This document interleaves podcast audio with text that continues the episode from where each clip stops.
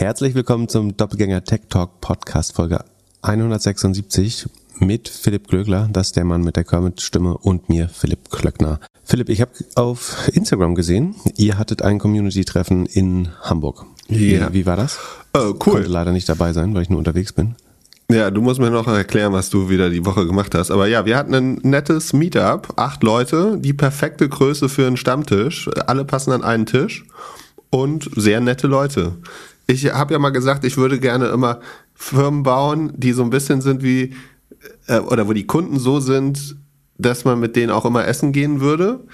Du bist ja eher so der Touri-Italiener, der, der Hauptsache Masse, aber ich fand's sehr nett. Also ich habe mich mit allen unterhalten. Mit acht kann man sich ja auch mit allen unterhalten. So alle ein bisschen jünger als wir, äh, sehr interessiert. Verschiedene Branchen von Masterstudenten bis äh, Anästhesisten. Alles dabei. Oh. Haben die was mitgebracht? nee, nee, das nicht.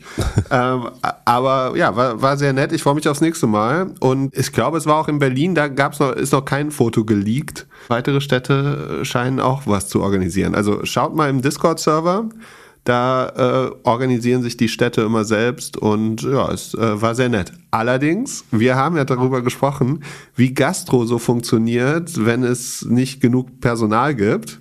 Und jeder, der mal erleben möchte, wie man es nicht machen sollte, kann gerne mal im alten Mädchen vorbeigehen. Das ist ein Hamburger Bierbrauhaus. Genau, ähm, da Schanze so. Ich bin angekommen, wollte erstmal was bestellen. Dann sagt der Ober, ja, sorry, hier QR-Code. Habe ich erstmal gedacht, super, QR-Code. Ich bin ja großer QR-Code-Fan.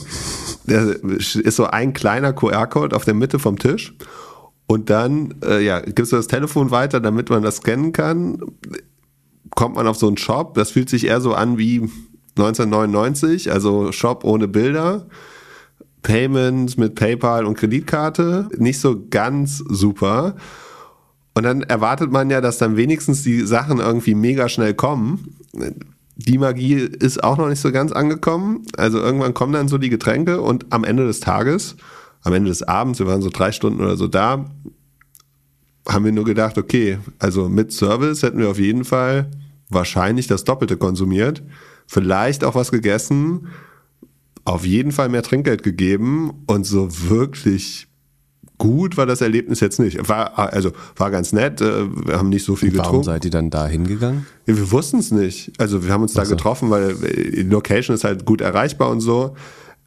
Äh, Und es ist ja auch eine schöne, nette Location, aber irgendwie war es nicht so, äh, also wenn das die Zukunft von Gastro ist, dann können wir Gastro auch sein lassen und alle irgendwie beim Späti cornern und Pizza bestellen. Finde ich auch. So, das, so. äh, Ich habe noch einen Hinweis, eine, eine Firma, wo alle Kunden an einen Tisch passen, äh, sche- scheint mir kein äh, Erfolgsrezept zu sein übrigens. Ähm, könnte, könnte im Wachstum begrenzt sein. Oder du brauchst sehr schnell wachsende Kunden und ein Consumption-Based äh, Model oder so. das stimmt natürlich auch. Aber ja, war sehr nett. Merlin, vielen Dank für die Orga und äh, bis zum nächsten Mal. Und äh, Pip, vielleicht schaffst du es ja auch irgendwann mal in Berlin dann vorbeizuschauen. Alle guten Dinge sind drei. Ich würde sogar in Hamburg vorbeikommen, aber ähm, diese Woche bin ich nur so schon unterwegs gewesen und äh, im September wird sowieso alles schwer. So, während ich Apropos alles schwer. alles ganz schwer jetzt. Ja, warum die, die Woche so rot gelaufen ist, musst du uns später nochmal erklären. Über was hast du dich denn die Tage aufgeregt? Das habe ich tatsächlich nicht mitbekommen. Dass, äh, also ich habe einen Tag so gesehen, dass alles, was Wachstum war, wieder rot war. Ich weiß aber tatsächlich gar nicht warum. Ja, dann komm, dann geh jetzt mal kurz hier. vielleicht sollte ich wieder sagen, mehr, mehr reisen und mich weniger um Aktien äh, kümmern. Nee, also wenn du, wenn es jedes Mal beim Reisen so ist wie diese Woche, du, dann können wir uns den September nicht leisten. Also dann, wenn, wenn, du, wenn, du, wenn der September durch ist, sind wir alle auf Null. Also ich habe ja die, die Earnings vorbereitet von äh, CrowdStrike, Mongo, Samsara, Sentinel One, Okta, C3AI und wir haben das erste Mal eine Non-Public Company im äh, Doppelgänger-Sheet. Oh, die muss ja gut war. sein. Wer, wen hast du da, da dann für genommen? Ganz besonderer, besonderes Juwel. Der oder das Juwel? Das Juwel, glaube ich. So, Jung, aber jetzt bevor du anfängst und, du, und wir darüber gehen, geh einmal kurz in deine Übersicht, wie deine Aktien diese Woche so gelaufen sind. Weil so die, die, also die Reaktion würde ich jetzt hier schon gerne einmal kurz. Ich hab, also ich habe gestern einmal kurz Trade Republic aufgemacht äh, dann hatte ich, äh, habe ich schnell wieder zugemacht, das weiß ich noch. Moment, aber äh, äh, sind da nicht deine Shorts? Die müssen doch gut gelaufen sein. Also was ich sehe, ist, dass mein Short-Long-Portfolio ähm, wo ich ein klein bisschen über Short bin, weil es ja auch so ein Hedge ist, äh, sehr gut gelaufen ist. Das, das sagt mir, dass wahrscheinlich das Long-Portfolio nicht gut gelaufen ist. Aber das, das sieht jetzt täglich wieder besser aus. Und das Long-Portfolio, ja, ist ein bisschen runter, ne? Aber ist noch Geld da. ähm, ja, also was, was Wachstum war, hat ein bisschen verloren die Woche, scheint mir. Ja, ja. So ist es halt. Da haben wir auch gleich noch eine Frage zu. Dann erklär mir mal das Wachstum von Klarna. Ja, da gibt's gar nicht so viel Wachstum. Das ist nämlich eins der, der Hauptprobleme. Also wir haben Klarna tatsächlich, weil die ja relativ, transpa relativ transparent schon reporten, obwohl sie noch nicht an der Börse sind, habe ich die äh, in Sheet erstmal auf Halbjahresbasis gemacht. Die muss man sehen, ob ich sie eventuell auch quartalweise hinbekomme. Äh, so tief bin ich jetzt noch nicht reingestiegen. Da kann man ganz gut die Zahlen jetzt nachverfolgen. Also Klarna macht äh, Buy Now Pay Later und auch so ein einfaches äh, Payment letztlich. Ähm, ich würde aber schätzen, dass ein Großteil Buy Now Pay Later ist. Ihr GMV, also das Gross Merchandise Volume, was über die Klarna-Plattform gelaufen ist, das kann Payment sein. Es kann sein, dass Klarna in dem Fall beim Shop integriert war als Zahlungsmittel. Das muss nicht Buy Now Pay Later sein, kann aber. Äh, es kann aber auch über die Klarna-App ausgelöst sein. So, dieses Gross Merchandise Value ist um 21 Prozent auf 396 Milliarden schwedische Kronen äh, gestiegen.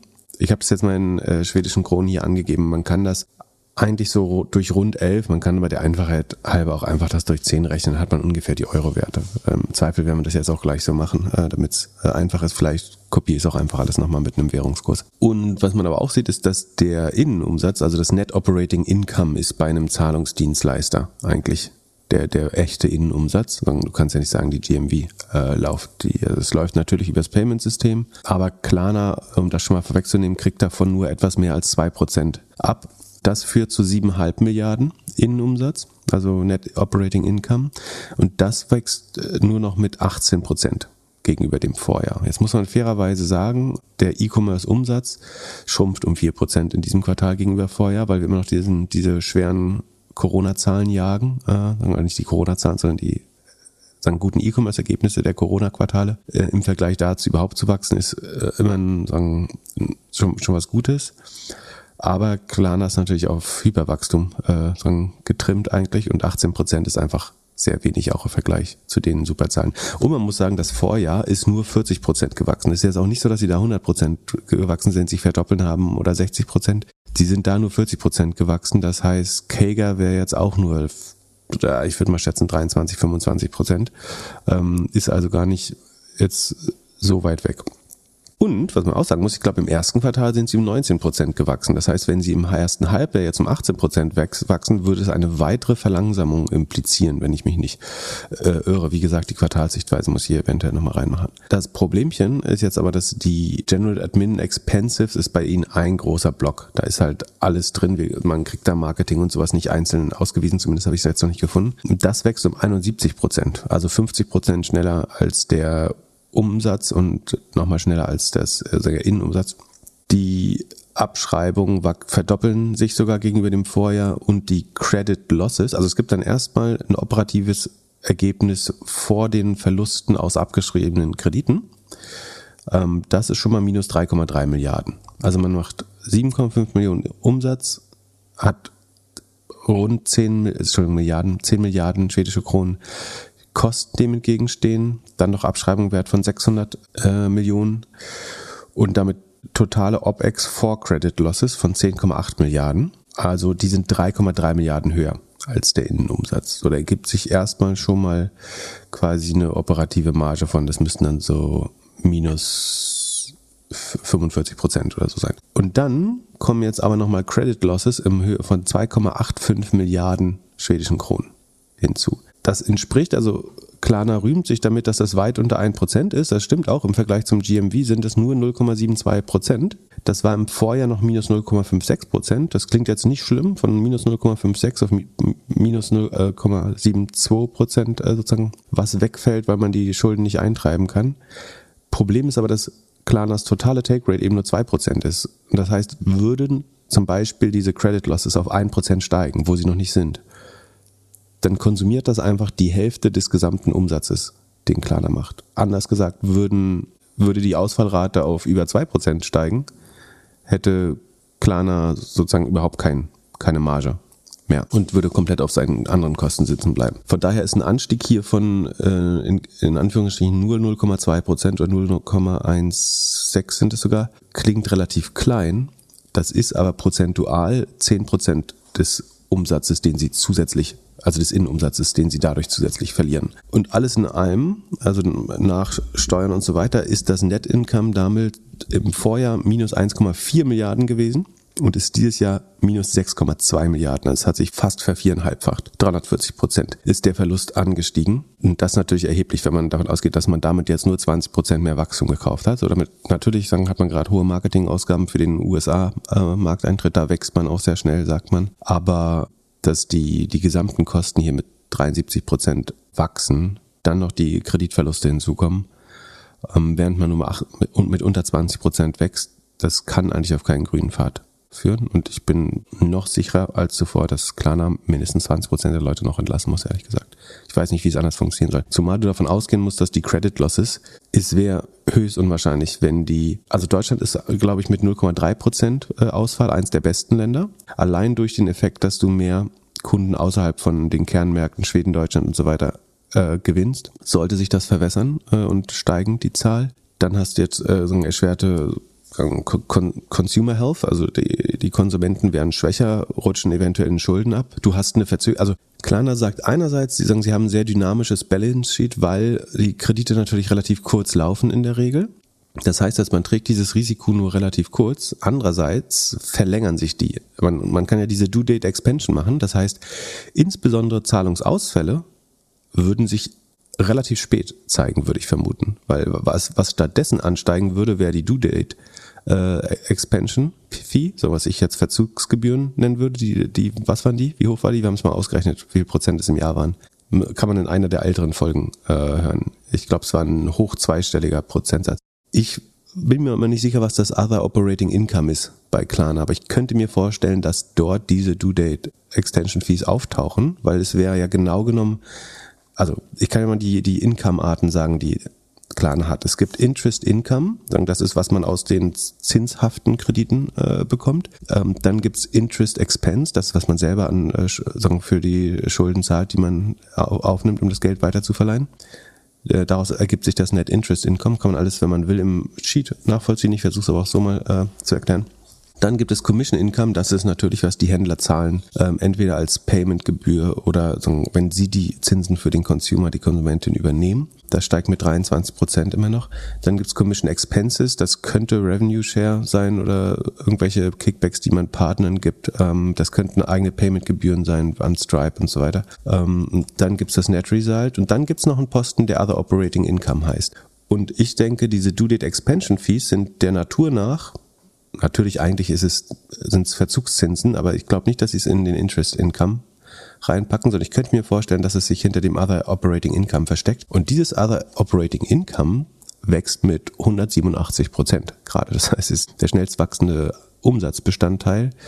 Das könnte auf eine später sich noch erhöhende, falls diese Vermutung richtig ist, könnte das darauf hindeuten, dass man mit Verzögerung diese Kreditausfälle erst sieht, weil man ja den Ausfall erstmal also selbst wenn ich genau null Geld habe, kann ich einfach klicken, ich nehme diese Due Date Extension, also ich zahle noch mehr, aber später. So. Und wenn ich eh kein Geld habe, ist mir auch vollkommen egal, ob da noch das ist, wie wenn du die Rechnung bekommst, da steht eine Mahngebühr drauf und da steht in 60 Tagen erhöht sich die Mahngebühr. Was sagst du dann, wenn du eh kein Geld hast? Na, dann erhöhst doch.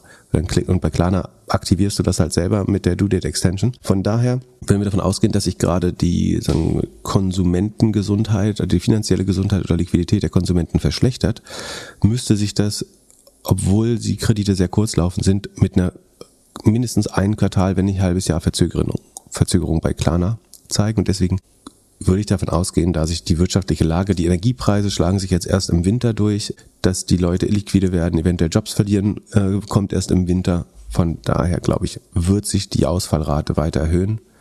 Bei 1% sind 50% der Umsätze weg, bei 2% Ausfallrate wäre Klarna sozusagen auf Rohmarge also wenn wir die OPEX rausnehmen, stattdessen aber den gesamten Innenumsatz nur mit den Credit Losses vergleichen, wären wir bei einem Credit Loss von 2,3 Prozent, äh, macht Klarna schon kein Geld mehr und hat dann noch 10 Milliarden schwedische Kronen im Halbjahr an operativen Kosten äh, zu decken, die natürlich zu decken, nicht zu decken sind. Die Anzahl der Kunden ist jetzt bei 150 Millionen, die Anzahl der Partner bei 450. Äh, der Umsatz pro Partner geht runter, wie auch bei Affirm natürlich, weil man zunehmend kleinere Partner ähm, aufnehmen muss. Der GMV pro Customer liegt über dem Vorquartal, äh, Vorhalbjahr immerhin. Die Anzahl der Angestellten liegt bei 6.051 im Halbjahr. Ich weiß nicht, ob es der Stichtag der letzte Tag ist oder im Mittel. Ähm, müsste ich nochmal nachschauen.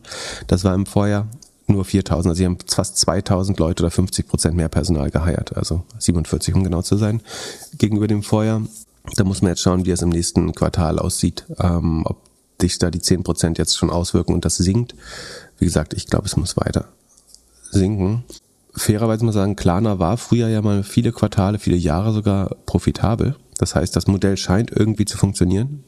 Es kann aber mit diesem Kostenapparat, glaube ich, nicht funktionieren. Und solange es auf Hyperwachstum getrimmt ist, aber der darunterliegende Markt nicht wächst, äh, die Konkurrenz bei Buy Now Later steigt, die Take Rates sinken, die Margen sinken, ähm, die Kreditausfälle sich verschlechtern. Du hat, dieses Modell hatte maximalen Rückenwind während Corona durch einen super starken E-Commerce-Markt, durch besonders kleine Ausfallraten, dadurch, dass die Leute noch nicht in, also ist, man müsste ja auch annehmen, dass allein durch die Teilnahme an Klarna Kunden relativ vielleicht marginal nur, aber allein, du hast ja irgendwann eine Art Selektion, dass du mit dem Zahlungssystem die schlechteren Kunden bekommst und dass, wenn sie in dem Zahlungssystem sind bei Now Pay dass sich dann ihre Kreditwürdigkeit allein über die Zeit verschlechtert, müsste ja ein, müsste ja ein Fakt sein, oder? Ja, also, das, das muss ja nur einer von 100 oder eine von 100 sein, die sozusagen dadurch entweder kaufsüchtig wird oder nicht versteht, was die ihre Ausgabenstrukturen nicht mehr verstehen.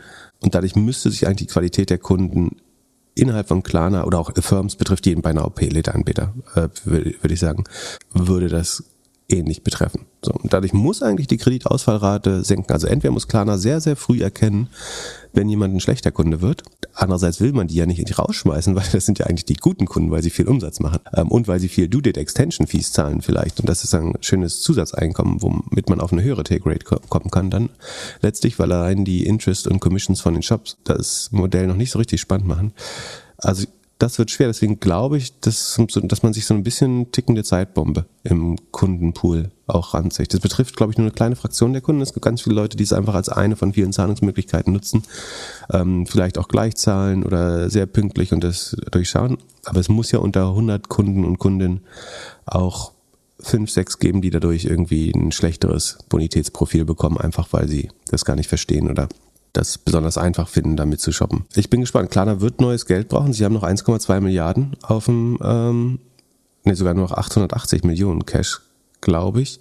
Ähm, der Cash, negative Cashflow war im ersten Halbjahr 2,4 Milliarden, also rund 230 Millionen Euro, die da weggehen. Also das würde heißen vier Quartale. Gegen Ende des Jahres sollte es äh, eher mehr Volumen geben und damit auch höhere Verluste.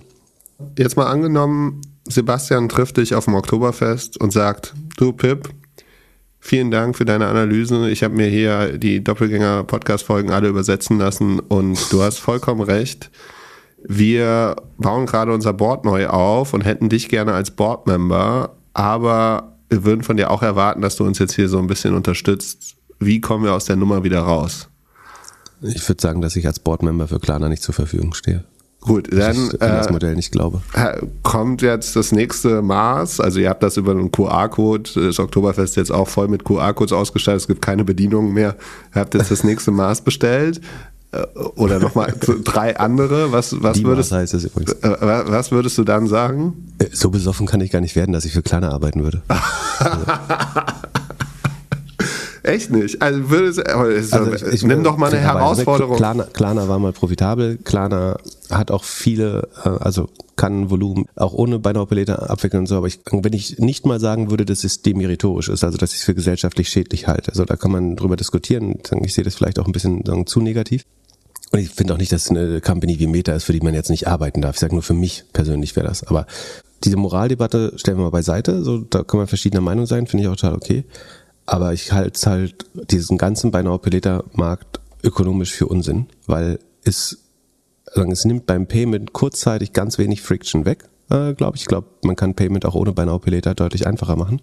Und auf der anderen Seite ist es aber in jedem Fall ein Einmaleffekt. Du kannst dadurch einmal als Kunde, als Shop ähm, mehr Conversion machen. Eventuell kannst als Kunde einmal sagen, mehr konsumieren, weil du kurzfristig Geld zur Verfügung hast. Aber nach spätestens sechs Monaten bist du genau da, wo du vorher warst, nur dass du einen zusätzlichen Intermediär hast, der hier zwei Prozent sozusagen aus jeder Transaktion rausnimmt und damit noch nicht mal Gewinn macht. Ich verstehe nicht, was langfristig das, deswegen bin ich auch kein Fan von der Firma. Es hat überhaupt nichts mit Klarna zu tun, sondern es geht tatsächlich um den Sektor. Und ich glaube, dass beide Companies langfristig nicht funktionieren. Man kann die sicherlich so gesund schrumpfen, dass sie als Payment-Anbieter ich glaube, es ist eine der sagen, smoothesten Payment Experiences, das stimmt schon. Also es ist wirklich, wirklich einfach, mit Klarna zu zahlen, aber auch vielleicht zu einfach. Ähm, und vielleicht kann man damit Geld verdienen. Ähm, aber nicht mit der derzeitigen Wachstumsstrategie und dem Kostenapparat. Und wie gesagt, das trifft für Firmen äh, genauso zu. Also würde ich jetzt sagen, unbeauftragtes Consulting machen, würde ich sagen, aber und ich gehe davon aus, dass Klarna 100% genau das schon macht. Ne? Also A, sie arbeiten definitiv, würde ich sagen, an den Kreditausfällen und viele der Maßnahmen, die sie schon machen, werden sich auch erst im zweiten Halbjahr zeigen. Ne? Du, die Entlassung, sowas kam ja alles erst im Q2. Äh, war das Q2? Ja, ich glaube.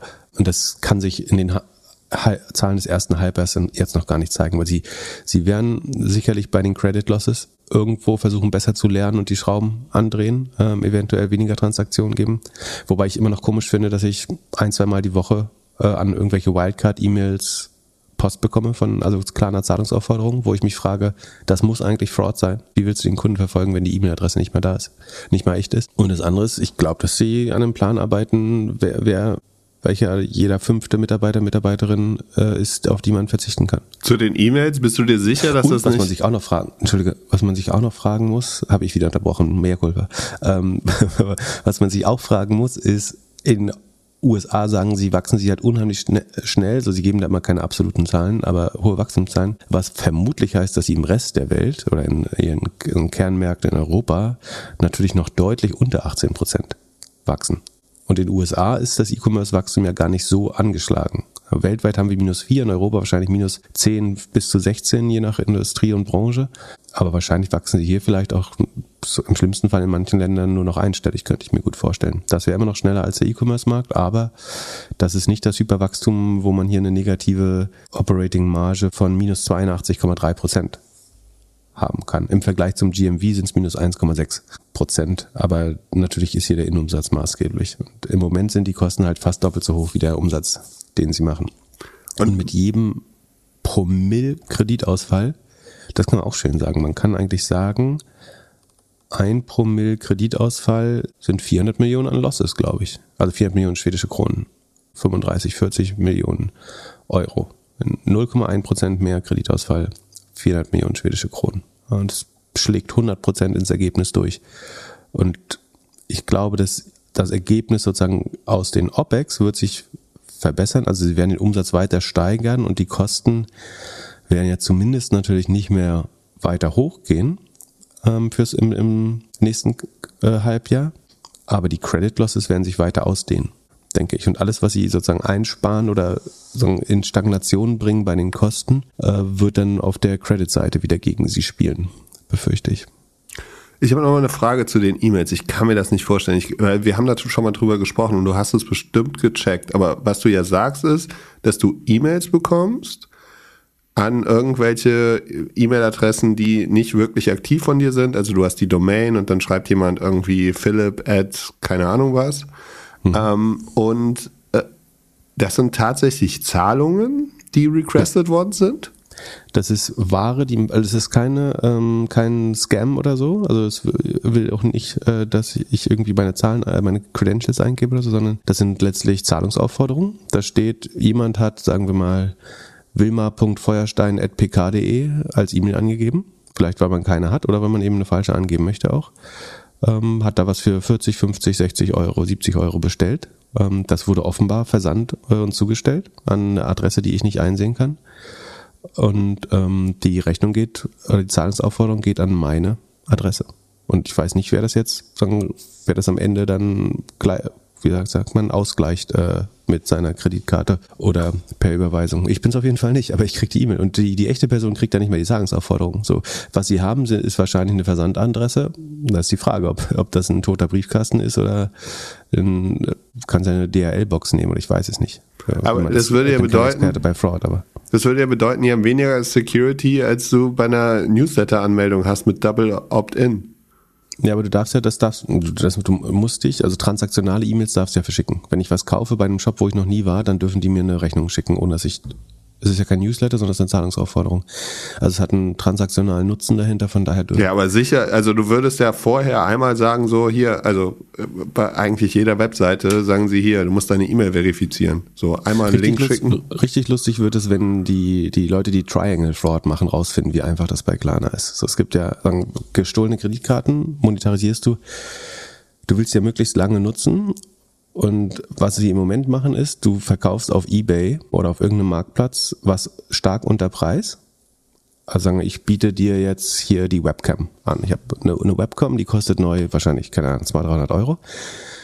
Und ich sag dir, ich stelle ein Gebot auf eBay ein, du kriegst die neu original verpackt für 100 oder 150 Euro, wenn du mir das Geld eben paypalst. So, dann paypalst du mir das oder schickst es mir ähm, oder ich ziehe deine Kreditkarte durch oder du sendest es mir auf irgendeinem Weg und was ich dann mache, ist, ich mache einen Klarna-Account, kauf bei dem Hersteller dieser die Kamera die Kamera, schick sie zu dir, du bist happy, kriegst für die Hälfte des Preises eine neue Kamera ähm, und ich kann darüber eine, eine falsche Kreditkarte monetarisieren, äh, muss es aber nicht zu mir schicken und ich kann sozusagen ist ein Geldwechsel. Ich krieg zwar nur 50 Prozent des Geldes, aber ich bekomme Geld dadurch, dass ich eine falsche Kreditkarte weggebe. Das zahlt auch nicht der Besitzer der echten Kreditkarte, weil der kann Chargeback machen, äh, theoretisch wenn, wenn die Guys darauf kommen, äh, Klarna auszunutzen, wird es nochmal richtig, richtig schlimm.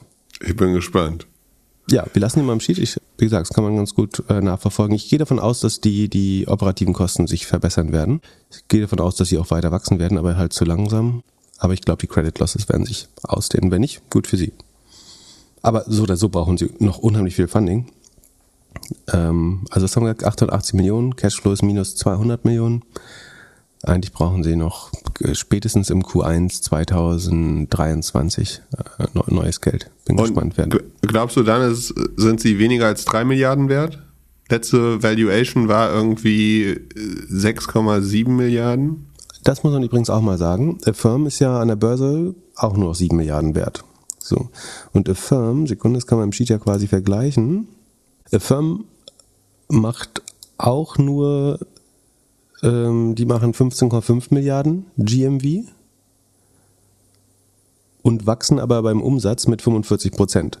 Äh, im H1, muss, also im ersten Halbjahr muss man dazu sagen. Also die wachsen bla bla bla. Also äh, Bastian Simakowski äh, rühmt sich damit, dass er gegen den schweren E-Commerce-Markt äh, deutlich schneller wächst. Aber Firm wächst doppelt so schnell wie Klarna. Ist 7 Milliarden wert, macht 1, was hat gesagt? Hat 15,5 Milliarden US-Dollar GMV und damit Umsatz in Höhe von Sekunde Total Revenue 1,35 Milliarden.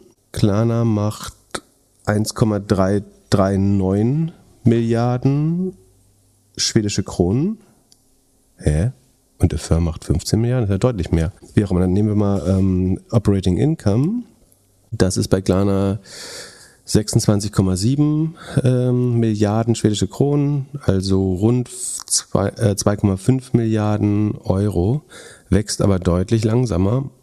Ich weiß nicht, ob Klarna mehr sein, wert sein sollte als äh, Firmen. Sind halt größer, aber noch unprofitabler und wachsen langsamer, während Firm ja immerhin mit 55, 45 Prozent wächst und ähm, was ist da die operative Marge? Die ist auch nicht gut natürlich, aber ah, auch ein minus, 6, minus 76 Prozent, also fast genauso schlimm. Also ich glaube, Klarna wird nicht eine höhere Bewertung als 7 Milliarden haben bei der nächsten Runde. Dann lass uns zu einer Hörerfrage gehen. Oder es was passieren kann, ist ähm, PayPal kauft es. Nee, macht das Sinn? Also ist jemand Großes oder so groß wie Apple oder so vielleicht aber Apple will sich das, die können es einfach selber durchdrücken. Also auch wenn es sieben Milliarden Kleingeld sind für, für Apple, die können einfach sagen, wir machen besseres BNPL, machen sie eigentlich auch äh, mit unserem eigenen, mit, mit Apple Pay. Und that's it. Also ich wüsste auch nicht, wer Klarna kaufen sollte, ehrlich gesagt. Vielleicht PayPal, weil die Wachstum brauchen, aber ja gut, für PayPal ist 20 Prozent schon viel Wachstum, aber wollen diesen, diesen Kostenapparat haben, wenn überhaupt, eventuell PayPal. Aber ich glaube auch nicht, dass die gerade den, den Mut haben, sowas anzufassen. Matthias und seine Freundin sind am Überlegen, umzuziehen und überlegen nun München, Berlin oder Hamburg. Die Frage ist, wie schätzt ihr die Unterschiede der jeweiligen Städte bezüglich Start-up-Infrastruktur ein? Und wie, für wie ausschlaggebend haltet ihr es, am richtigen Ort zu sein, um eine, von einer positiven Entwicklung zu profitieren? Wie entscheidend war die Ortswahl für eure Laufbahn? Pip, ich bin sehr dankbar, dass du aus deinem Dorf weggezogen bist. Das war, also A ist kein Dorf, sondern eine Universitätshanse und Atomkraftstadt. Abgesehen davon wollte ich dir den Vortritt angelassen bei der Frage. Ich gehe davon aus, dass du uns gleich mit ein paar Zahlen äh, zuballerst und sagst, hier Berlin Nummer eins, München Nummer zwei, Hamburg ganz, ganz weit hinten. Aber Hamburg ist nun mal die schönste Stadt der Welt, deswegen verstehe ich die Frage nicht. Also wenn man sich, wenn man keine E-Roller mag, auf jeden Fall. Ja. Nein, aber also Spaß beiseite. So Berlin, internationale Metropole. Pip wohnt da. Diese ganze Internationalität hat viele Vorteile, aber ich finde auch so ein paar Nachteile. Also es ist halt ein ständiges Kommen und Gehen ist, ist Berlin das neue New York? Man findet sich dort und erkennt schnell, dass man irgendwo anders hin muss und dann immer erzählt, dass man früher da gelebt hat. So, aber äh, Startup-mäßig klare Nummer eins in Deutschland oder sogar in Europa. Äh, gewinnen wir gegen London? Müs müsste man mal gucken, relativ zu Einwohnern. Äh, dann ist es, glaube ich, gar nicht mehr so stark. Aber ja, ich würde vermuten, dass es schon quasi auch an relativ zu Einwohnern Startup-Hauptstadt ist. Und äh, was man an Berlin auch äh, klar jetzt sieht, ist, man hat jetzt eine zweite Generation von Unternehmen, die halt aus den ersten, aus den Rockets, aus den Zalandos und den anderen rausgehen. Also äh, und halt auch nochmal eine, eine ganz eine größere Infrastruktur von Angeln, Investoren, internationalen VCs, die alle in Berlin sind. So, das glaube ich, kann schon ein großer Vorteil sein. Also, entschuldige meine Pedanterie, aber so, ich, tatsächlich ist es natürlich die dritte Generation. Die, die erste war halt äh, Immo Scout, Yamba, Ideale, so also die 2000er, die überlebt haben und woraus dann sehr solide Firmen gekommen sind und also auch die, ein Großteil der Rocket-Belegschaften, so hat sich ja teilweise daraus äh, gespeist, von daher. Aber ja, genau, es gibt mehrere Generationen, es gibt ein sehr gesundes Ökosystem, das gibt's aber mehr und mehr auch in Hamburg und München, äh, würde ich sagen. Ähm, ich glaube, München ist wa wahrscheinlich besser, sagen, wenn man was im Bereich sagen, Deep Tech, was wirklich zum Anfassen physisches äh, machen will, irgendwie Aerospace, Automobilbau, Maschinenbau, ähm, da ist man im Umfeld München vielleicht sogar besser dran. Ja, ähm, oder einfach Entwickler. Also ist München nicht die Stadt, in der die ganzen großen Tech-Firmen, also internationalen, auch tatsächlich irgendwas programmieren, entwickeln und nicht nur Sales-Teams haben? Ja, das funktioniert so lange, bis der Entwickler, die Entwicklerin äh, mal die Wohnungspreise googelt. Ähm, dann wird er vielleicht äh, Berlin bevorzugen. Also das ist, glaube ich, schon ein Standortnachteil auch äh, in München, dass du wahrscheinlich höhere, höhere Gehalter zahlen musst. Ja, ja, aber du hast die Berge im Hintergrund, also weißt äh, Lifestyle-mäßig, wenn du nicht gerade irgendwie äh, Party, Koks und andere, andere Sachen in Berlin machen willst, hast du sagen, wahrscheinlich du hast auch die Münchner. ja, ja, der, der, größte Nachteil an München ist wahrscheinlich die CDU. Äh, CSU meinst du? Ja. Ja, ja, dafür in Berlin wirst du halt von der ganzen Republik und deinen äh, sagen, äh, Mitbewohnern als ähm, Failed State ständig äh, beschimpft und so weiter. Ja, und Hamburg, wir sind die, die jetzt aufholen. Also gegen München und Berlin haben wir wahrscheinlich in den letzten Jahren verloren, aber jetzt mit Firmen wie OMR, About You und Lollipop geht's halt jetzt steil nach vorne. die drei großen Hamburger, genau. Die, äh, vielleicht kommst du ja dann äh, nächstes Jahr schon in die Liste äh, von OMR mit den 23 Gründungen des Jahrhunderts äh, bis 2023. Ich habe äh, mit Philipp und Flo äh, bei OMR einen Podcast gemacht, wo wir die 22 Gründungen des Millenniums, ist ja genau genommen, angeschaut haben. Ja, hauptsächlich an der Marktkapitalisierung orientiert. Kann man sich nochmal genauer anhören, was die äh, Kriterien sind und wer sagen, vermutlich die 22 einflussreichsten Gründungen des letzten Jahrhunderts, Jahrtausends, äh, dieses Jahrtausends äh, und Jahrhunderts. Ja, ich, ich habe Ja. Ich habe da drei Fragen zu. Also guter Podcast, sehr kreativ. Erste Frage, war es eine Zusammenarbeit mit BuzzFeed? weil, weil Listen getrunken ja. das hat er ja, das hat Philipp ja erklärt. Er hat es bei Bill Simmons Podcast, also einem Sportmarketing-Podcast äh, oder Sport, überwiegend Sport-Podcast, entdeckt, das Feature, und meinte, das könnte man nochmal mit Firmen probieren. Ich, ich glaube, Leute mögen halt Listen. Das ist ja. ja. nicht nur Buzzfeed, aber die haben das so ein bisschen kultiviert, das stimmt schon. Oh, oh, und äh, die andere Frage war, ob Christoph Gerber wohl jetzt traurig war, dass er es nicht auf die Liste geschafft hat. Mit, ähm, ja, die wurden weggekauft. Die wurden Stimmt, weggekauft? Taylor One? Ach, die. Was sind die wert? Oh, eine Milliarde auf jeden Fall. Wirklich? Ich glaube schon. So, ich weiß gar nicht, was die letzte Bewertung ist. Äh, check mal. Ähm, aber doch, da ist doch Tiger eingestiegen, Sekunde. Die machen es ja nicht unter einer Milliarde. Sekunde, jetzt gucken wir mal. Es gab noch einen guten Hinweis übrigens, eine gute Ergänzung von äh, Konstantin Rehberg, der früher in der Hotelbranche äh, gearbeitet hat und immer noch Hospitality macht. Motel One ist tatsächlich nach 2000 gegründet worden und macht richtig, richtig EBIT. Hunderte von Millionen äh, fallen da ab. Krass gute EBIT-Marge für, für Hotel- oder Immobilienbusiness ist das ja mehr oder weniger. Ähm, was wollen wir jetzt aber erst gucken? Sekunde. Nee, hier steht gar nicht. Er hat aber gar kein Geld mehr geraced, steht hier. Oder er announced es nicht. Hat er nicht neulich im Podcast gesagt, dass, oder haben die nur so über Tiger Global geredet? Ich weiß nicht mehr. Ja, werden wir hinzufügen. Vielleicht ja. schreibt er uns eine Nachricht. und, und äh, letzte Frage. Motel One hätte tatsächlich äh, drauf gehört, eigentlich. Ja, und äh, letzte Frage: Wie war es mit Italic und wieso habt ihr eure Hände in der Hose und er nicht? ja, wie soll man das denn jetzt erklären? Da muss man auf Twitter schauen. Also das ist zu, ich habe äh, gestern äh, Kennst du das, wenn du dein Handy immer wieder rausholst und immer wieder lachst, wenn du es wenn es siehst? Also ich habe äh, Glückwunsch an den Kollegen Höllinger, er hat mir einen sehr schönen Tag bereitet oder Abend bereitet. Äh, kann man äh, irgendwie auf Twitter äh, nachvollziehen. Hat jemand das äh, Bild, dieses Boner-Bild. Kennst du die, Back, die Backstory zu dem Bild auch? Ja, ja, so ein bisschen. Ja, na gut. Ähm, müssen wir nicht weiter darauf eingehen. Aber welche Firma haben wir nächstes Jahr da drin? Äh, oder welche fallen raus? Hast du eine Meinung? Mm, also ich finde äh, gut, dass es VFox, also VFox ist auf jeden Fall raus, weil die ja in Liechtenstein sind. So, ich finde, diese hätten es gar nicht auf die Liste schaffen sollen.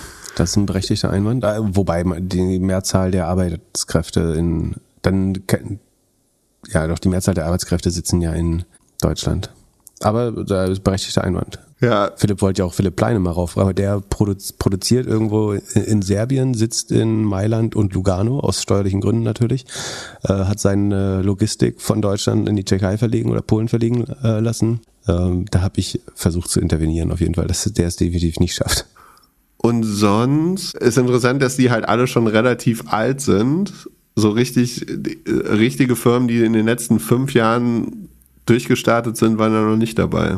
Also innerhalb von fünf Jahren ein Unicorn zu bauen, ist auch gar nicht so einfach. Beziehungsweise die, die es geschafft haben, haben ja nur Honorable Mentions bekommen. Aber ähm, ich glaube, Personio ist das, was eigentlich am schnellsten Wert gebaut hat. Ja. Äh, erstmal. Ja, aber guter ähm, Podcast. aber wir waren eigentlich bei, bei genau, äh, OMR-Podcast, kann man, letzte Episode kann man sich anhören. Wobei, wenn, wenn wir hier rauskommen, gibt es schon wieder, nee, am Sonntag kommt gleich die nächste.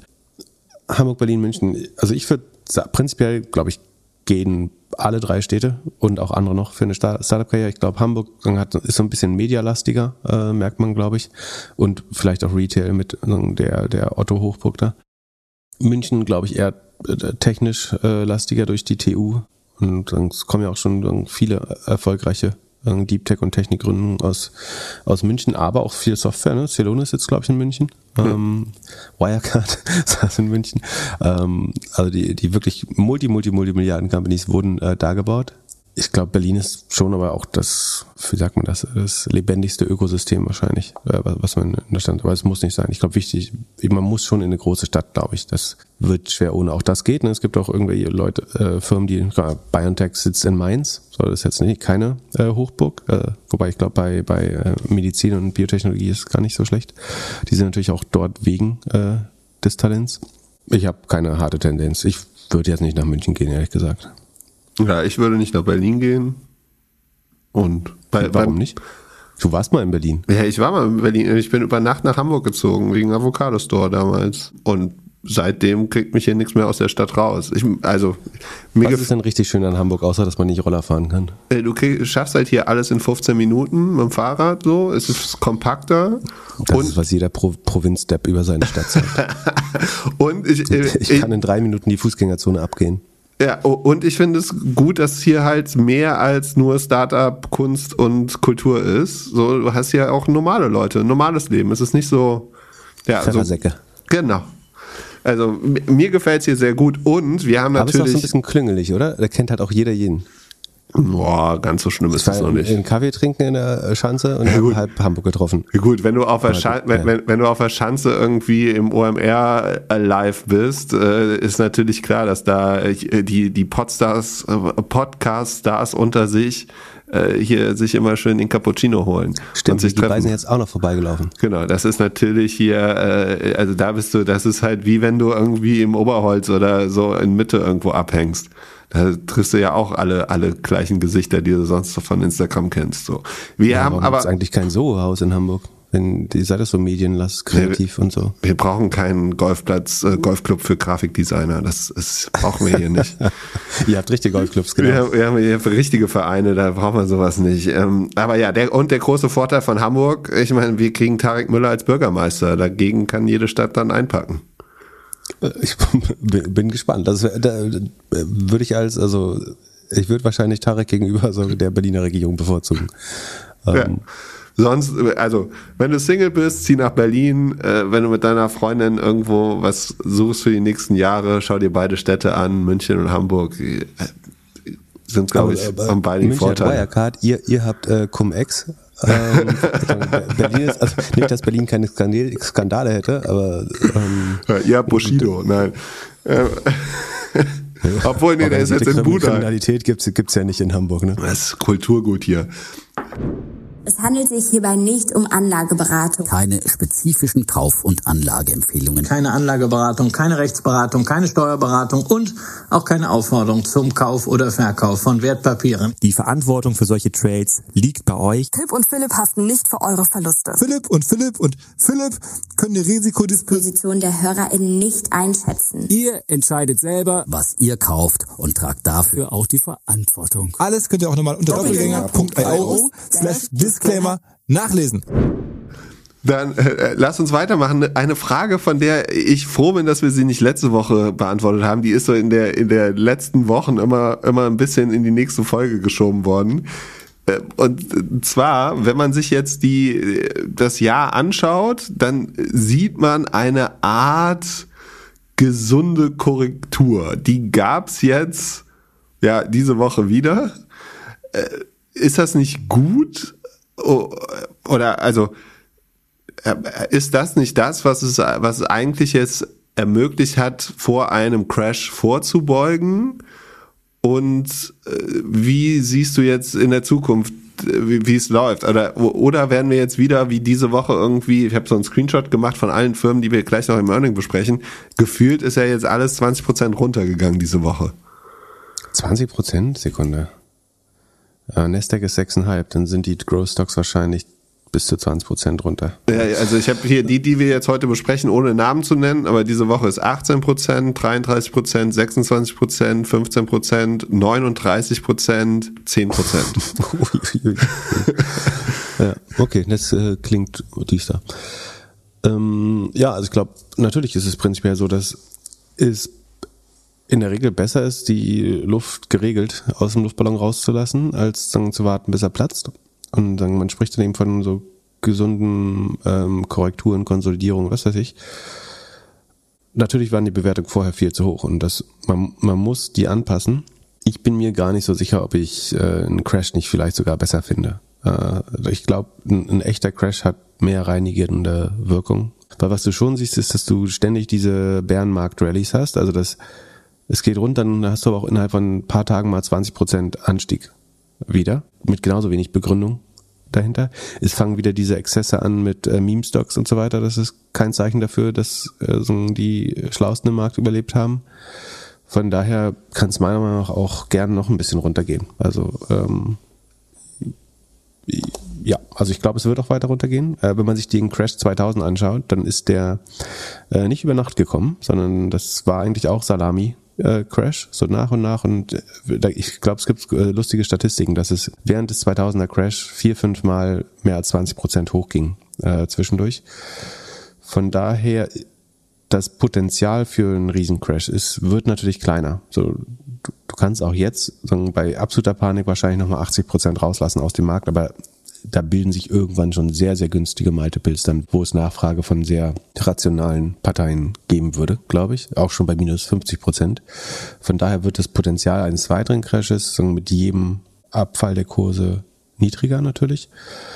Aber ich, ich würde noch nicht sagen, dass das, äh, so, solange Leute noch so optimistisch sind und schon wieder anfangen rumzuzocken mit irgendwelchen Meme-Stocks, bin ich mir noch nicht sicher, ob wir das den Tiefpunkt ge gesehen haben. Ich würde vermuten, dass wir das Jahr unter dem heutigen Nasdaq-Stand schließen.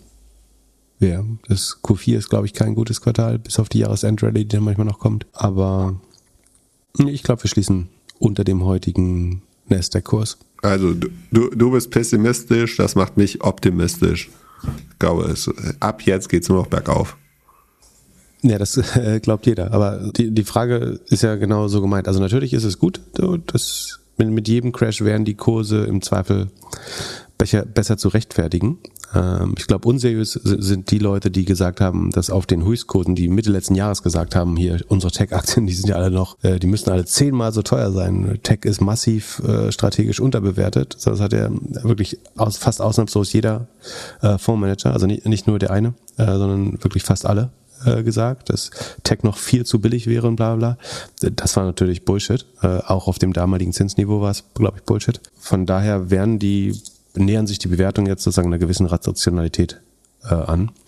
Aber wir werden auch gleich noch über zwei, drei Titel sprechen, wo ich sagen würde, da muss auch Luft raus oder die sind sehr hoch bewertet, sodass, obwohl sie gut sind, trotzdem nochmal deutlich runtergehen könnten. Dann lass uns in die Earnings gehen. C3 AI. Genau, das, ich glaube, die haben wir seit des Börsengangs äh, schon nicht besonders gemocht. Ich will mal kurz gucken, wie die sich entwickelt haben. Boah, minus 87 Prozent, 88 Prozent seit Börsengang. Genau, vom Hoch sogar noch, vom Hoch eigentlich über 90 Prozent. 161 war das absolute Hoch, sind jetzt bei 14,50 ähm, an die Börse gekommen für 120. C3 AI ähm, es gibt eine Folge in den früheren Folgen, wo wir es ein bisschen genauer beleuchten. Ich würde es jetzt stark vereinfacht sagen, das ist das Palantir für Arme. Und wir wissen ja, dass Palantir schon kein besonders gutes Unternehmen ist. Also die machen AI-Anwendungen, Analysen, Effizienzmaßnahmen basierend auf Daten sehr stark aus dem Energiesektor kommen, tun sich schwer damit, Kunden außerhalb des Energiesektors zu gewinnen, meiner Meinung nach. Ähm, und haben vor allen Dingen ein Geschäftsmodell, was einfach unheimlich schlecht zu funktionieren scheint. Ähm, die sind natürlich auch im Sheet, um den Untergang zu dokumentieren. Sie konnten ihre Umsätze um immerhin 38 Prozent steigern gegenüber dem Vorjahr. Das ist ja schon was Gutes. Das ist langsamer als in den letzten zwei Quartalen, aber viel zu langsam im Vergleich zu den Kosten, die man produziert. Die Rohmarge ist ganz leicht von 75 auf 76 Prozent gestiegen. Das ist prinzipiell positiv. Die Total OPEX, also die gesamten äh, operativen Kosten, sind aber um 73 Prozent. Die haben sich letztes Jahr ver, verdoppelt äh, gegen Jahresmitte. Inzwischen steigen sie immer noch um 73 Prozent. Ähm, also viel schneller als der Umsatz wächst. Und dadurch geht die operative Marge immer weiter auseinander. Sie war im Vorjahr minus 70 Prozent, jetzt ist sie minus 78 Prozent. Man kann mehr Verluste machen. Also in absoluten Zahlen sind es von minus 36,5 auf minus 56,5 Millionen bei nur 56 Millionen Umsatz. Man kann bei hohem Wachstum natürlich die Verluste ausdehnen, aber das ist hier halt nicht der Fall. Also man wächst beim Subscription Revenue magere 31 Prozent eigentlich. Der Rest kommt aus Service Revenue, was eh nicht dann fast zu vernachlässigen wäre. Im Vergleich zu diesen 31 Prozent wachsen die Kosten halt mit 73 weiter. Wo soll das denn hinführen? geht nicht. Also es gibt auch keinen positiven Cashflow-Effekt. Net Cash from Operating Activities. Äh, ich glaube, das ist für das Gesamtjahr minus 86 Millionen US-Dollar. Das wiederum wären im Vergleich zum Umsatz, der über das Gesamtjahr äh, 250, 86, so ein Drittel ungefähr, das quasi negativer Cashflow ist. Das heißt, das hilft hier auch nicht. Die Kundenanzahl wächst ein bisschen schneller, aber die Revenue, das Lustige ist, sie sagen, sie haben ein Consumption-Based Model. Also sie wollen implizieren, dass das so wie Snowflake funktioniert. Je mehr die Kunden die Software nutzen, äh, also die C3 AI Software, desto mehr Geld verdienen sie. Wenn das funktionieren würde, Also, und man kriegt, man muss sich da wirklich mal den Shareholder Letter anschauen. Da gibt Charts, da ist einfach gar keine Legende, da liegen zwei so Würste drin und das soll irgendwie implizieren, dass das ähm, Consumption-Based Modell besser funktioniert. Aber was sie einem nicht geben, ist die DBNER oder NRR, also die Revenue Expansion. Und das wäre der Grund, warum man das macht, um diese Zahlen zu verbessern. Und wenn ich beweisen will, dass das funktioniert, dann wäre das Einfachste, was ich tun kann, ich gebe die NRR oder DBNER über die Zeit, die letzten acht Quartale oder so an, dann sollte sich total, also dem, dem schlauen Analysten sofort zeigen, ob dieses Modell jetzt besser wird gerade oder schlechter. Und diese Zahlen geben sie, was sehr untypisch ist für Software, nicht an. Zumindest habe ich sie nicht gefunden. Also, wer sie findet, äh, würde ich mich freuen über eine Nachricht. Allein das schafft bei mir so viel Misstrauen, ähm, dass eine, eine Company, die erzählt, ihr Consumption-Based Model wäre überlegen, äh, mir die Revenue Expansion nicht geben will. Das heißt, ich gehe davon aus, dass, dass der Umsatz pro Kunde eventuell sogar schrumpfen würde. So, wenn nicht, müsstest du diese Zahl eigentlich äh, rausgeben. Die Rule of 40 ist bei 115, allerdings mit einem Minus davor. Hä? Sekunde 115 ist aber ein bisschen Hast du dich doch verrechnet. Äh, ach so, das, das liegt, ja, das liegt, das liegt daran, weil ich die operative Cashflow-Marge genommen habe und die ist, hat den gesamten negativen Cashflow der letzten sechs Monate, äh, zwölf Monate drin. Dann nehmen wir mal fairerweise, ja, jetzt bräuchten wir das quartalsweise. Hm. Na gut, die darf man da nicht betrachten jetzt. Aber dann machen wir es mal ganz grob. Sie wachsen mit 30 Prozent und machen äh, definitiv mehr als äh, mehr Verlust als plus 10 Prozent. Äh, also sie haben eine weit negative operative Marge. Selbst wenn wir jetzt noch ein bisschen adjustieren oder Cashflow nehmen, ist es, achso, wir haben ja gesagt, der Cashflow ist äh, auf Jahressicht so rund ein Drittel negativ. Das heißt, wir hätten eine Rule of 40 von ungefähr null. Dann, äh, so oder so ist es nicht gut. Die Magic Number, ach, das sehe ich jetzt, also der Subscription-Umsatz ist zum Vorquartal sogar geschrumpft. Das ist natürlich nochmal extra hässlich. Das ist so ein klein bisschen saisonal bedingt. Das, das Quartal ist immer etwas äh, schwächer. Aber ähm, damit ist die Magic Number natürlich auch unheimlich schlecht. Sekunde, ich muss mal ganz kurz nochmal äh, gucken, ob ich. Ja doch, das Q1 ist das aktuelle Quartal. Kann mir nicht vorstellen, wie das funktionieren kann. Sie haben noch äh, genug Cash, um das äh, relativ lange zu machen. Ich glaube aber nicht, dass sie langfristig auf mehr als 30% Wachstum kommen.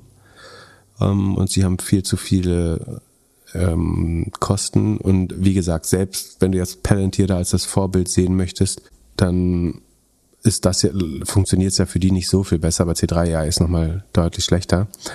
Warum Leute da investiert sind, ist letztlich, weil Tom Siebel, der Gründer, sozusagen ehemals Siebel Systems, äh, die erste große CRM-Software oder eine der ersten großen, ähm, der ein sehr, sehr gutes Renommee hat äh, und man ihn, ihm vermutlich lange vertraut hat hier mit den Zahlen, aber ähm, ich sehe nicht, wie das auf den grünen Pfad kommen kann, ehrlich gesagt. Muss man auch noch pro forma sagen, also ah, ich habe eine kleine Short-Position da und die ist 20% gefallen nach den Earnings. Äh, genau, ich habe leider nicht genug äh, gekauft davon, aber äh, immerhin, das hat dem Depot geholfen. Dann lass uns zu Sensible One gehen. Die haben mit minus 10% diese Woche mit am besten performt.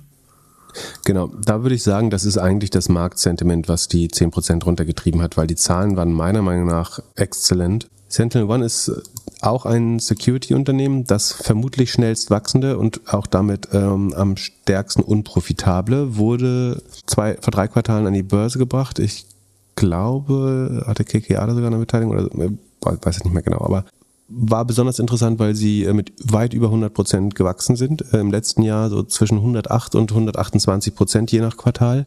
Im Q4 des letzten Jahres haben sie mit 119 Prozent geschlossen, sind dann auf 109 runtergegangen im Q1 und das Wachstum ist jetzt wieder auf 124 Prozent hochgegangen. Also liegen äh, weit mehr als doppelt so hoch wie im Vorjahr mit rund 102 Millionen, äh, 102,5 Millionen Umsatz. Die Gross Margin hat sich extrem verbessert von 59 Prozent im Vorjahr auf jetzt 65 Prozent.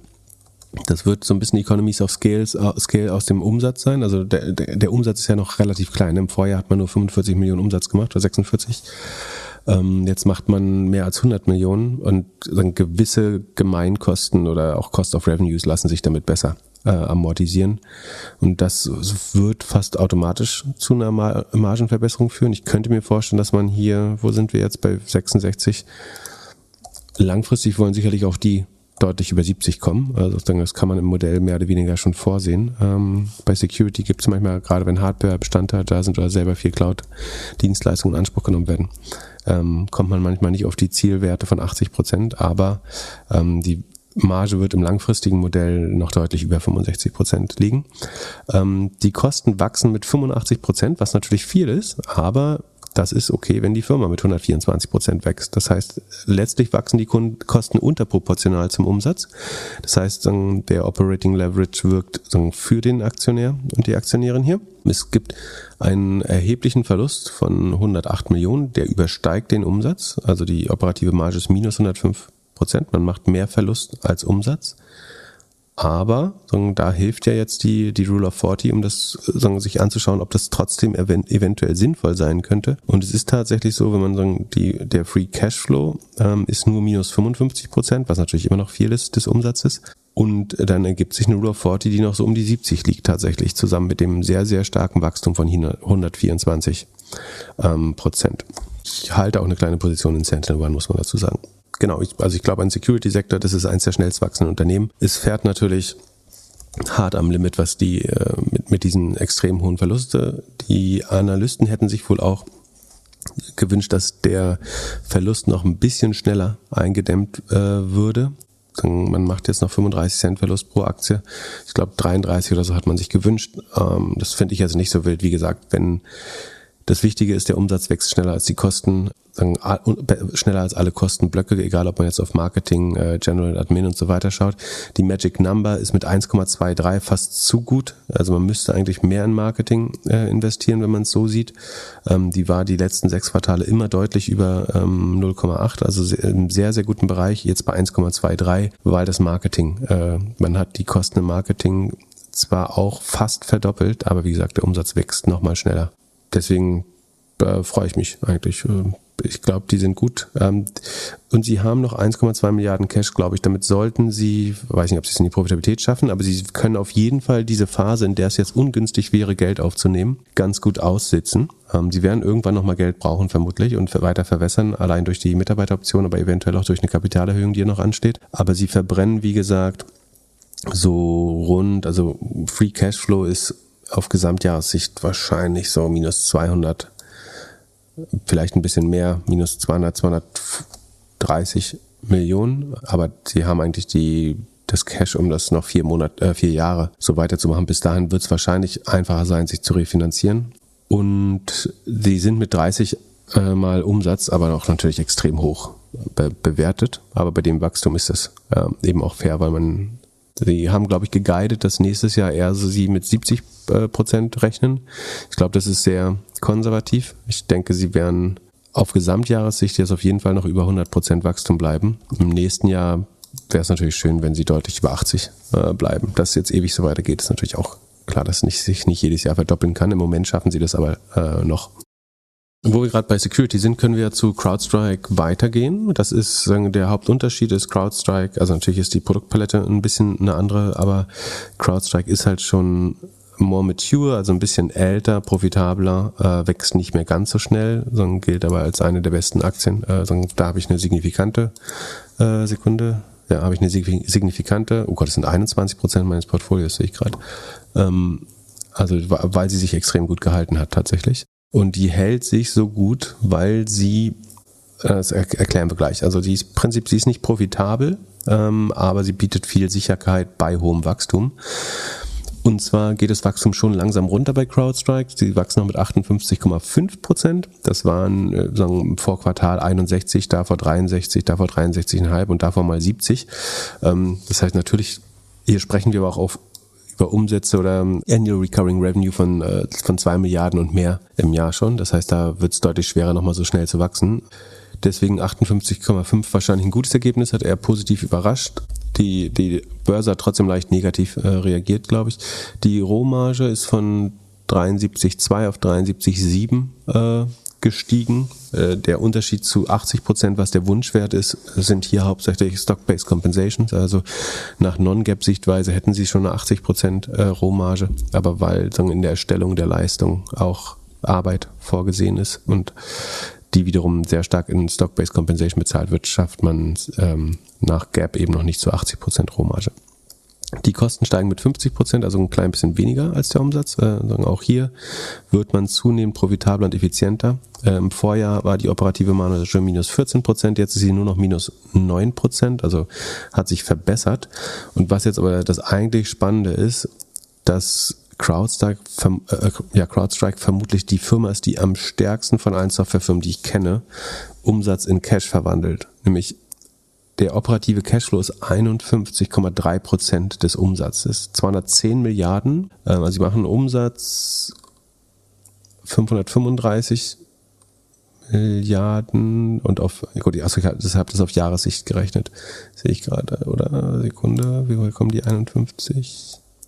Genau, das ist fürs äh, Halbjahr gesehen. Also über 50 Prozent des Umsatzes verwandeln sie direkt in Cashflow. Ähm, das ist natürlich ein extrem äh, guter Wert. Sie sind pro forma halt unprofitabel, weil sie sehr hohe Stock-Based Compensation haben. Die sind nämlich äh, allein 30 Prozent der operativen Kosten. Also geben quasi, wenn sie drei Dollar ausgeben, sind zwei davon Gehalt und eins äh, in Shares ungefähr. Und deswegen sind sie pro forma noch unprofitabel, aber sie haben halt brutale Fähigkeit, Cash zu generieren. Das ARA wächst weiterhin mit 60 Prozent. Ähm, die Kunden wachsen äh, noch, also die Net New Customers äh, sind höher als im Vorquartal. Man hat mehr neue Kunden gewonnen als im Vorquartal. Ähm, die Magic Number wäre ungefähr bei 84 Prozent und äh, sorry, bei 0,84, das ist auch sehr gut. War davor noch noch besser in den zwei Quartalen, aber 0,8 ist ein sehr, sehr guter Wert. Rule of 40 ist bei 84 Prozent auch sehr gut, getrieben von der, der hohen äh, Cashflow-Marge. Von daher so, äh, bin, werde ich definitiv weiter an meiner Position bei CrowdStrike festhalten. Hauptrisiko wäre hier, wenn es zu einer signifikanten Verlangsamung des Umsatzwachstums kommt. Dass das jetzt so marginal runtergeht, ist normal, aber das darf halt jetzt nicht sich deutlich verlangsamen. Das wiederum ist aber nicht eher unwahrscheinlich, würde ich sagen, weil man davon ausgeht, dass Security einfach ein Trend ist, wo man mehr investieren muss äh, als Unternehmen. Man, es lässt sich dort schwer sparen. Ähm, es gibt relativ hohe Rohmargen. Es ist vollkommen absehbar, dass CrowdStrike profitabel sein könnte, wenn sie wollten, aber sie sind halt im Wachstumsmodus die Marketingquote wird immer kleiner, ähm, die General Admin im Vergleich zum Umsatz bleiben relativ gleich. Ähm, Research Development wird kleiner im Vergleich zum Umsatz. Also man sieht sehr gut, wie sich der operative Hebel entwickelt und das irgendwann profitabel auch nach Gap werden wird. Die Dollar-Based Net Expansion Rate ist bei 120. Das ist kein absoluter Bestwert, aber ein sehr guter Wert. Ähm, von daher habe ich nichts zu meckern, dass die ein bisschen nachgegeben haben liegt vermutlich daran, dass man vielleicht schon noch ein bisschen mehr Profitabilität erwartet hätte und vor allen Dingen aber am, am Gesamtsentiment des Marktes. Ähm, aber relativ gesehen hat CrowdStrike sich eigentlich gut gehalten, weil sie eben nicht wirklich unprofitabel sind, sondern äh, aus Cashflow-Gesichtspunkten schon sehr, sehr viel Sicherheit bieten. Haben aber trotzdem auch dieses Jahr 36 Prozent verloren. Und äh, nee, im letzten zwölf Monaten. Dieses Jahr haben sie nur 13 Prozent verloren. Also sind relativ stabil, relative Stärke im Vergleich zu sagen, hoch unprofitablen Wachstumstiteln. Obwohl sie definitiv mit den 58 Prozent Wachstumstitel sind, logischerweise. Ja, und für wen dieses Jahr und diese Woche überhaupt nicht so gut gelaufen ist, ist Okta. Die sind im Jahr 73 Prozent runter, jetzt diese Woche 39 Prozent. Was ist bei denen denn los? Ist auf einmal Login as a Service nicht mehr gefragt? Die haben eine signifikante Verlangsamung der Wachstumsgeschwindigkeit. Also sie haben sich dieses Auth Zero äh, hinzugekauft und haben da auch, also sprechen selber von Integrationsproblemen äh, mit äh, der Software. Also diese Akquise sollte für zusätzliches Wachstum ähm, sorgen, hat jetzt aber eher für einen Einmaleffekt gesorgt oder ähm, sogar neue Probleme geschaffen. Ähm, der Umsatz ist im Vorquartal um 65 Prozent gestiegen, jetzt nur noch um 43 äh, Prozent. Also sollen wir dazu sagen, was die machen. Okta macht Identity Solutions. Also wenn man den Login für seine Software oder seine App nicht selber bauen will ähm, oder so Firmenlogins äh, teilen und so weiter, das zu verwalten, ähm, macht äh, Okta letztlich ähm, und schafft damit höhere Sicherheit, als würde man das alles selbst äh, programmieren und warten. Ähm, genau, das Wachstum ist halt von 65 auf 43 Prozent runtergegangen, was natürlich ein Riesenschritt ist und deswegen auch die starke Reaktion des Marktes. Die positiv ist, dass die Rohmarge sich von 68 auf 69,5 Prozent entwickelt hat. Da wäre man wahrscheinlich nach Non-Gap auch so eher um die 80. Was sie gut im Griff haben und das zeigt eigentlich, dass sie schon wissen, dass sie nicht mehr wachsen äh, oder dass sie deutlich langsamer wachsen. Sie scheinen damit gerechnet zu haben, weil ihre Kosten wachsen nur ähm, um 9% gegenüber dem Vorjahr. Äh, da muss man dazu sagen, ich glaube, es war der IPO im Vorjahr, da gibt es ein paar Sondereffekte. Aber die Kosten wachsen deutlich langsamer als der äh, Umsatz, der wiederum aber sich verlangsamt hat. Damit hat sich die operative Marge von minus 83 auf minus 46 Prozent stark verbessert. Und der operative Cashflow ist eigentlich fast ausgeglichen. Also man verbrennt hier auch nicht mehr viel Kohle. Es sind wirklich nur die, ähm, die Aktienoptionen der Mitarbeiter, die das Ergebnis überhaupt ins Negative ziehen. Von daher so muss man sich jetzt keine Sorgen um Okta machen, aber durch den Einbruch beim Wachstum ist, sind die jetzt aus der Rule of 40 rausgefallen. Vorher waren sie noch bei deutlich über 60 äh, Rule of 40, jetzt sind sie knapp unter 40. Das also insbesondere sozusagen das langsame Wachstum hat den Markt da sehr verschreckt. Man muss sich vorstellen, dass sagen die Analysten natürlich Modelle bauen, wo sie das so fünf bis zehn Jahre in die Zukunft schreiben, um den Discounted Cashflow äh, zu berechnen. Also was die zukünftigen Zahlungsströme aus einem profitablen Okta später mal oder Cashflow-positiven Okta zukünftig mal wert wären. Und wenn ganz vorne jetzt sich das Wachstum von 60 auf 40 äh, Prozent verändert, dann macht das hinten raus in einem Modell einen Riesenunterschied. Und deswegen kommt es dann auch so zu brutalen Abschlägen äh, von 30, 40 Prozent äh, nach den Earnings, weil es das Outcome ganz hinten im Modell extrem beeinflusst. Weil das, das Revenue-Wachstum ist natürlich der Treiber des Ergebnisses im Zweifel in so einem Modell. Und damit äh, kommt es da zu diesem Schock. Dann MongoDB minus 25% heute, minus 33% diese Woche, year to date, eigentlich mit minus 50% ja noch ganz gut.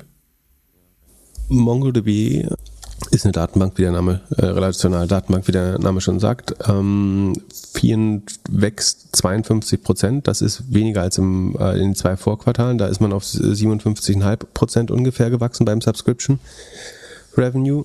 Und die Kosten wachsen mit 56,8 Prozent ein bisschen schneller. Deswegen hat sich das Ergebnis verschlechtert von minus 38 auf minus 39,4 Prozent operative Marge. Also die müssen jetzt entweder schneller wachsen ähm, oder bei den Kosten auch mal auf die Bremse ähm, treten. Also sie sind noch zu sehr im Wachstumsmodus. Also 50 Prozent plus ist ja ein gutes Wachstum, aber die, die Kosten wachsen eben schneller und ähm, deswegen verschlechtert sich, also der Net Loss ist sogar von 77 Millionen auf minus 119 Millionen gestiegen. Prozentual sind das eben so rund minus 39 Prozent. Da hat man sich sicherlich einen, sagen, stärkeren äh, Wink in Richtung Profitabilität gewünscht. Der Ausblick hat auch nicht unnötigen Optimismus verstreut ist letztlich, und die, man muss auch sagen, guckt man sich die Magic Number an, dann ist die mit 0,38 auch nicht gut. Also die, die Sales-Effizienz, man gibt hier 180 Millionen dieses Quartal für, für Marketing äh, und Sales aus und gewinnt damit aber nur 16, 15 äh, Millionen neues Revenue, das sind 60 Prozent, äh, 60 ERA und dementsprechend ist die schlecht ist dann eben die Magic Number. Also es ist sehr quälen sich sehr im im Verkauf der der der Lösung. Ähm, Rule of 40 sind sie auch von 60 auf unter 36 jetzt gefallen ähm, und deswegen auch da eigentlich die die starke Abstrafung äh, relativ klar. Also ähm, genau. und die, sind sehr auf so sehr auf Kante äh, genäht gefahren vorher mit Kosten un, Kostenanstieg ungefähr gleich ähm, Revenue-Anstieg. Das geht gerade so in der Zeit, wo Geld billig ist und äh, da eben man das Wachstum hält, aber weil beim Wachstum halt fünf Prozent weniger als im Vorquartal abgefallen sind, dann dreht es direkt in die falsche Richtung das Modell ähm, und dann kommt es eben zu diesen Adjustierungen. Und zuletzt Samsara minus 18 Pro Prozent diese Woche. Ja, Samsara baut eine Mischung zwischen IoT und Software, die also eigentlich Hardware für Flotten-Sicherheitsmanagement. Also den einfach gesagt, also das Hauptprodukt ist ein kleines Device, was man den Lkw-Fahrern und Fahrerinnen äh, ins Führerhäuschen baut und dann machen die weniger Unfälle, verbrauchen weniger Benzin äh, und also sind besser überwacht, muss man dazu sagen. Ähm, auch hier Hauptproblem, dass der Umsatz, äh, das Umsatzwachstum sich verlangsamt hat. Also man spürt schon, dass wir, wir haben ja viele Firmen gehabt in den letzten Sendungen, wo wir keine Kaufzurückhaltung hatten bei Software, insbesondere in der Security-Branche. Ne? Also die Vorhersage hat insofern gestimmt. Aber jetzt sieht man bei anderen Produkten eben schon, ähm, dass weniger gekauft wird. In den, in den Earnings Calls klagen die CEOs und CFOs auch darüber, dass die Sales Cycle länger werden. Sales Cycle ist quasi der, der, die, die Dauer zwischen, ich rufe einen Kunden an und frage mal, ob er ein Problem hat und äh, er bestellt dann wirklich äh, meine Lösung. Und dann, das wird schwerer, es entscheiden. In vielen Firmen muss alles vom CEO unterschrieben werden, weil man in Kostensparprogrammen sind. Also das ist oft dann ein Resultat, dass alle, jede Entscheidung wandert eine Ebene nach oben. Äh, Im Zweifel wird alles, was über 100.000 Euro ist, von, vom CEO freigegeben. Und ähm, dadurch wird es halt schwerer zu verkaufen einfach. Und bei Samsara ist jetzt das Umsatzwachstum von 66, 63 auf nun noch 52 Prozent runtergegangen. Ähm, die Marge hat sich nicht deutlich verbessert. Und die operative Marge hat sich sogar verschlechtert, weil die Kosten um 68 Prozent, äh, 68,5 Prozent steigen, während der Umsatz eben noch mit ähm, 52 Prozent steigt. Das heißt, auch da operativer Hebel in die falsche Richtung. Ähm, die auch dort aus der Rule of 40 rausgefallen, äh, von zuvor 45 auf jetzt nur noch 39. Ähm, das ist jetzt noch nicht ganz schlimm, aber auch da wie gesagt, immer wenn sich das Wachstum signifikant verlangsamt, heißt das hinten raus immer Modell große Verwerfung eigentlich. Oder wenn hinzukommt, dass der operative Leverage dann nicht funktioniert, weil die Kosten schneller wachsen, ähm, werden die DCF-Modelle hinten raus äh, sehr hässlich. Man kann das alles managen, äh, das heißt letztlich Kosten abbauen ähm, oder irgendwoher mehr Wachstum holen. Aber ähm, wir werden jetzt so, so ein bisschen ähm, zwei Klassen von Softwareaktien sehen, nämlich die, die eben sehr resilient sind, äh, viel Security wahrscheinlich ähm, und große Namen, die es schaffen, im besten Fall nur unter den Währungseffekten äh, zu leiden und auch das ist ja schon schwer genug. Und dann gibt es aber auch die, die jetzt wirklich auch Probleme haben zu verkaufen und dadurch langsamer äh, wachsen. Ja, dann mal schauen, ob es nächste Woche besser aussieht für unsere kleinen Growth-Aktien. Ich glaube, so viel gibt's gar nicht mehr, oder? Die Earnings-Saison, jetzt kommen ein paar verzögerte, aber die, die allermeisten Titel müssten durch sein. Äh, wollen wir kurz noch eine Sekunde gucken, ob wir, was wir nächste Woche noch bekommen, ob da irgendwas Relevantes dabei ist. UiPath kommt noch. Das wird nicht schön aussehen, das, äh, da bin ich mir relativ sicher, dass das hässlich wird. Sekunde muss ich mal gucken, ob ich da, wenn ich mecker, muss ich mal gucken, ob es eine Position gibt. Nee, habe ich gerade keine Position, würde ich aber fast noch vorher aufbauen. Dann haben wir, also UiPath ist am äh, Dienstag, am Mittwoch haben wir hm, Nio, GameStop, who cares? Asana, das wird nochmal spannend. Äh, ich befürchte auch nicht so gut. Ähm, Yext kommt noch am Mittwoch. Donnerstag DocuSign. Zscaler. Zscaler könnte spannend werden. Das ist ja Security. Ähm, DocuSign wird man auch vielleicht schon besser ablesen können, wie sie jetzt nach Corona, dem Sondereffekt, wieder wachsen. Also zwei, drei spannende Earnings haben wir schon noch, über die wir berichten können vielleicht. Ja, und Apple Event ist nächste Woche wahrscheinlich oh, neue iPhone. Oh, oh. Okay. Was wird das können? Hast du, du noch eine, magst noch, orakeln, du Apple-Flüsterer? Ja, ich habe ja aktuell, glaube ich, das, das Neueste mit drei Kameras hinten. Das 14er wird wahrscheinlich vier Kameras haben. okay. Und wird es eine, eine, kleinere, billigere Version geben, die wieder in die Tasche passt? Mm, ja, bestimmt. Schön, ein schönes neues SE oder so? Bestimmt. Und äh, Made in India wahrscheinlich bald, oder? Mehr und mehr. Made in India. Ist ja auch schlau, da, sich zu diversifizieren. Ja, ähm, kannst du uns da nicht mal was raussuchen? Kommt, hier, kommt schon Auto oder AR-Brille oder so? Es kam jetzt nee. raus, dass ihre, dass sie sagen, die Trademark Reality angemeldet haben. Oh ja. Über irgendwelche Tochtergesellschaften. Ja, äh, ja, keine Ahnung. Nee, ich glaube nicht. Ich glaube, es gibt keine großen Überraschungen. Nur äh, Supply Chain haben wir im Griff und das sind unsere Telefone. Und das war's. MacBooks gibt's ein paar Wochen später dann. Mal schauen. Top. Ich okay. freue mich. Wenn ihr Fragen habt, schickt uns E-Mail an podcast.doppelgänger.io oder auf Twitch oder auf Twitter. Habt ein schönes Wochenende. Wir hören uns am Mittwoch. Peace. Schönes Wochenende. Ciao, ciao.